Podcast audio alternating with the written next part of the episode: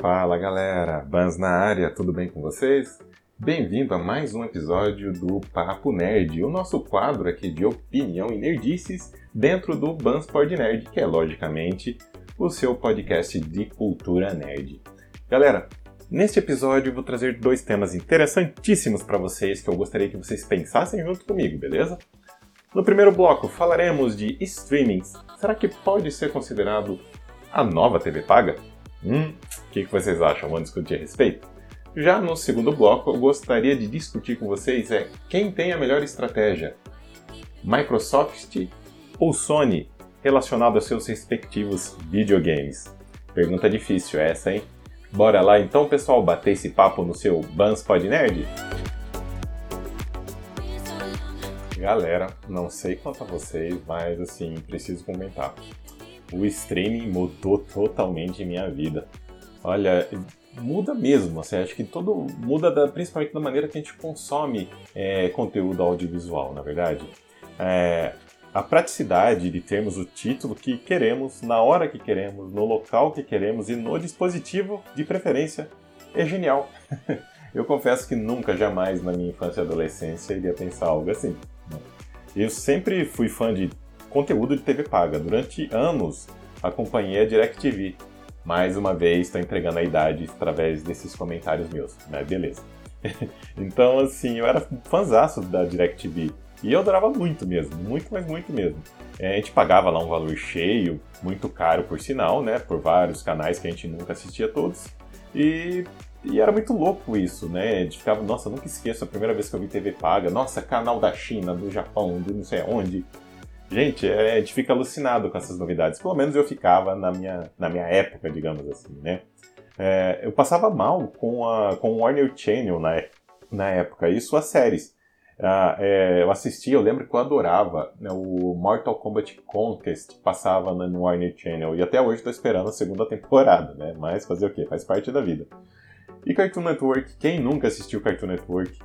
Eu adorava também Dudo do Edu, A Vaca e o Frango, eu Sou o Máximo, Laboratório de Dexter, nossa, Didi era um demônio. Johnny Bravo e, logicamente, o Xodó, acho que acredito, da minha época, Dragon Ball Z. Sim, eu assisti muito Dragon Ball Z no Cartoon Network, tá? É, porém, conforme a vida adulta responsável vai chamando, né, menos tempo para TV eu tinha. Então imagina a minha felicidade quando apareceu um aplicativo que deixava eu assistir todas as coisas que eu gostava a qualquer momento. Detalhe, sem guardar o, o, o respectivo o programa começar, ou seja, assistisse em qualquer horário e da onde eu quisesse. Era um sonho, né? Então, nossa, os olhos brilharam quando começou a aparecer essa questão de streaming. Deu para perceber que eu fiquei, né, maravilhado com o meu primeiro contato aí com a nossa querida Netflix.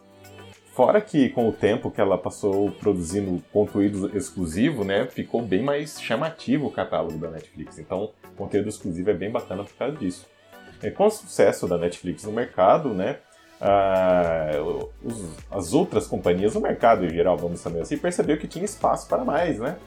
E com isso começou a surgir a nossa querida e idolatrada concorrência foi ótimo poder escolher novamente o tipo de conteúdo que, que eu gostaria, né, que nós queríamos. E essa concorrência abriu um leque imenso de possibilidades para o consumo desse tipo de conteúdo. E claramente, com o tempo, né, o consumo de, de TV paga vai diminuindo. Era muito mais barato, né? É, pelo menos em alguns casos, é mais barato você escolher os serviços de, de streaming que continha somente aquele conteúdo que te interessava do que assinar uma TV paga com inúmeros canais que a gente nem conseguiria assistir nem aqui nem na China, né, na é verdade. É, atualmente, aqui no Brasil, a gente tem inúmeros serviços de streaming, né? Netflix, Amazon Prime, é, Apple TV, Disney Plus, Global Play, Crunchyroll, é, HBO Max e por aí vai. Tem muitos, mas muitos mesmo. Eu, como fã desse tipo de serviço, assino o máximo que o meu bolso permite.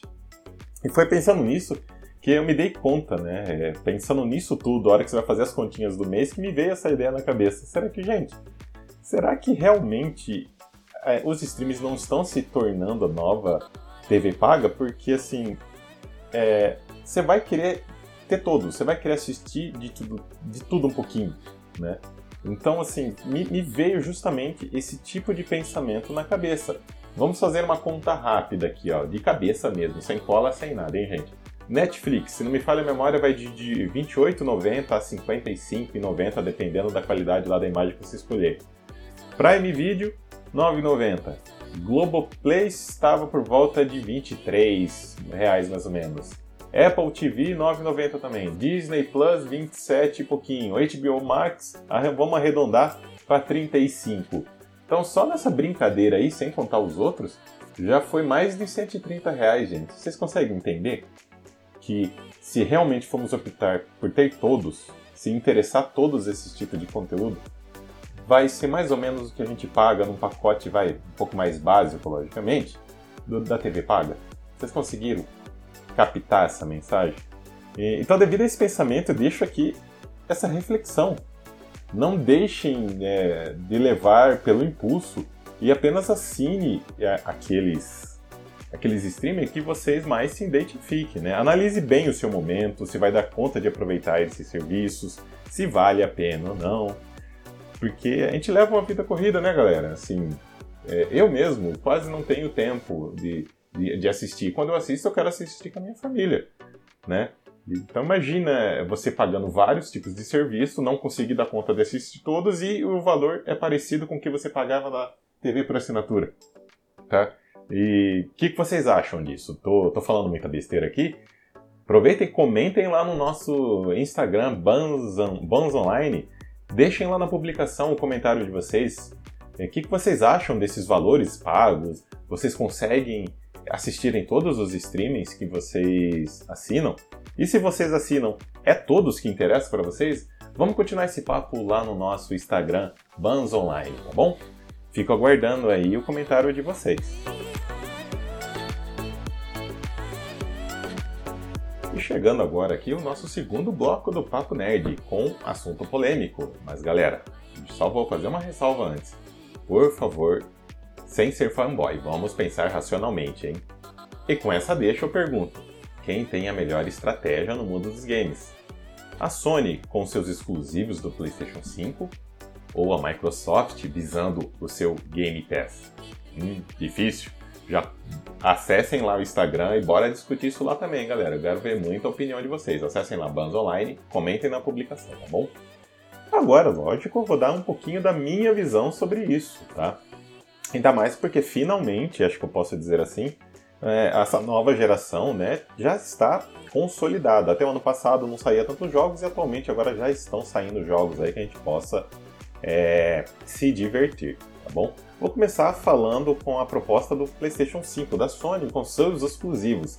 A gente não pode negar, galera, que a Sony tem uns exclusivos de dar inveja, de peso. Começando agora recentemente com Horizon, o novo Horizon, né? The Last of Us e por aí vai. Né? A Sony ela aposta muito nos, nos seus exclusivos para chamar a atenção das pessoas. Os jogos que, que saem exclusivamente para os consoles da Sony costuma ser de grande orçamento, com uma qualidade técnica impressionante. Que é exemplo? O último God of War, o último The Last of Us, que seja aí para o PlayStation 4, por exemplo, aqui é aquele Ghost of Tsushima.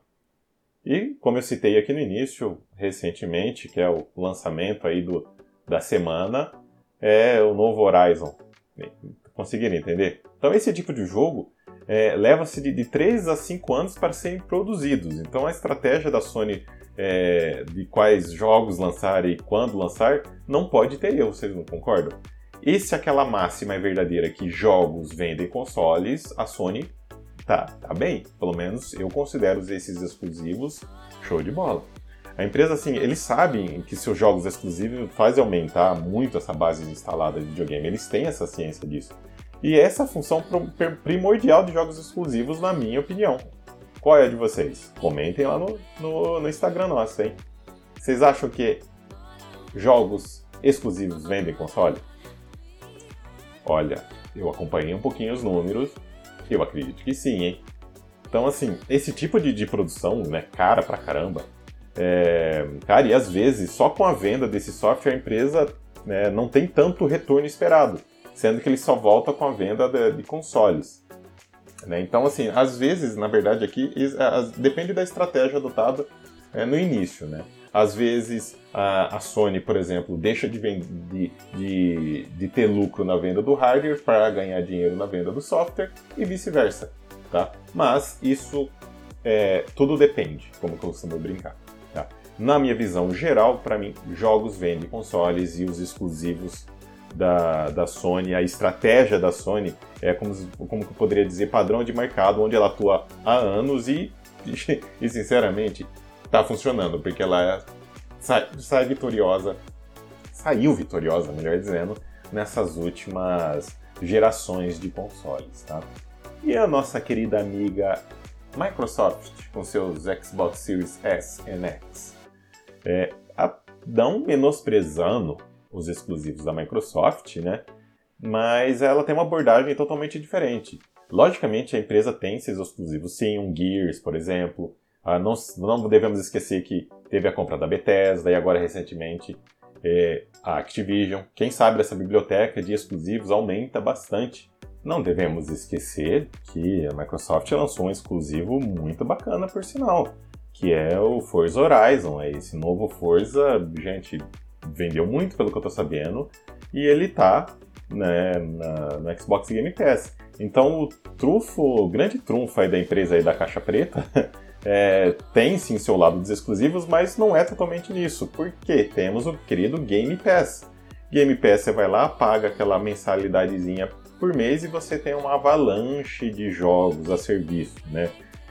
E convenhamos, com a junção da, do serviço da Electronic Arts, lá o EA Play, ao Game Pass, vinculado a Game Pass, gente, assim, ficou muito viável para a gente conseguir jogar é, vários tipos de jogos, desde AAAs a indies. Então, assim, aumentou muito, mas muito mesmo a biblioteca do Game Pass com esse acervo aí da Electronic Arts. Então, é, é uma aposta muito grande que a Microsoft tem. Alguns dizem que isso não é um método viável financeiramente, mas eu sou obrigado a arriscar um pouquinho. Você acha que se não fosse viável, a Microsoft iria insistir nesse modelo? Então, sei lá, é algo para se pensar, né? É, então, assim, na minha opinião, se a Microsoft souber administrar bem seus exclusivos, somar a praticidade do Game Pass, é, acho que certamente ela colherá ótimos frutos, né? Sem contar aqui que para nós brasileiros, o mesmo preço que você paga em um único jogo, você consegue assinar o Game Pass aí por quase um ano, ou talvez mais de um ano, né? Agora os jogos subiram, fazer o quê, né? Coisas de brasileiro. Resumindo, se for a curto prazo, a Sony tem a melhor estratégia. Agora, se for a longo prazo, a Microsoft, simplesmente pelo fato que leva tempo, muito tempo, muito dinheiro para se ter um bom catálogo de assinatura. Mas a, a, verdadeira estratégia vencedora, só o tempo dirá. Sinceramente, gente, é só isso que nos resta, mas aguardar e o tempo dirá. E no final, quem sinceramente vai sair ganhando somos nós. É, simplesmente por podermos escolher o que mais agrada. Se você gosta de exclusivos da Sony, vai fundo, gente. Se você gosta da praticidade do Game Pass, da facilidade ou custo do Game Pass, vai para a Microsoft. Ou até mesmo não podemos lembrar também que o Game Pass também está disponível no PC. Então, assim, para finalizar, na minha opinião, quem realmente irá ditar o vencedor dessas estratégias vai ser o consumidor. O consumidor vai mostrar se ele quer exclusivo ou se ele quer praticidade, se ele quer é, viver vidas exorbitantes da Sony ou se ele quer ter vários mundos para explorar na Microsoft. Mas e vocês? O que acharam disso? Concordam, discordam? Deixe sua opinião nas nossas redes sociais. E enfim chegamos ao final de mais um Papo Nerd, galera. Gostaria de mais uma vez agradecer o apoio de vocês, a audiência de vocês, convidá-los a conhecer o nosso blog bansonlinebr.blogspot.com várias nerdices, vocês vão adorar o conteúdo que tem lá. Nos sigam nas nossas redes sociais, no Facebook, Bans Online BR, e no Instagram, Bans Online. E aproveitando falando no Instagram, eu quero continuar discutindo esse papo com vocês lá na postagem do Instagram. quero saber a opinião de vocês, mas sempre de forma saudável, tá bom, galera? Fiquem com meu grande abraço a todos vocês e fico aguardando até a próxima quarta com um novo episódio do Papo Nerd, aqui no seu Bans Pod Nerd, o seu podcast de cultura nerd. Abração, galera. Tchau, tchau.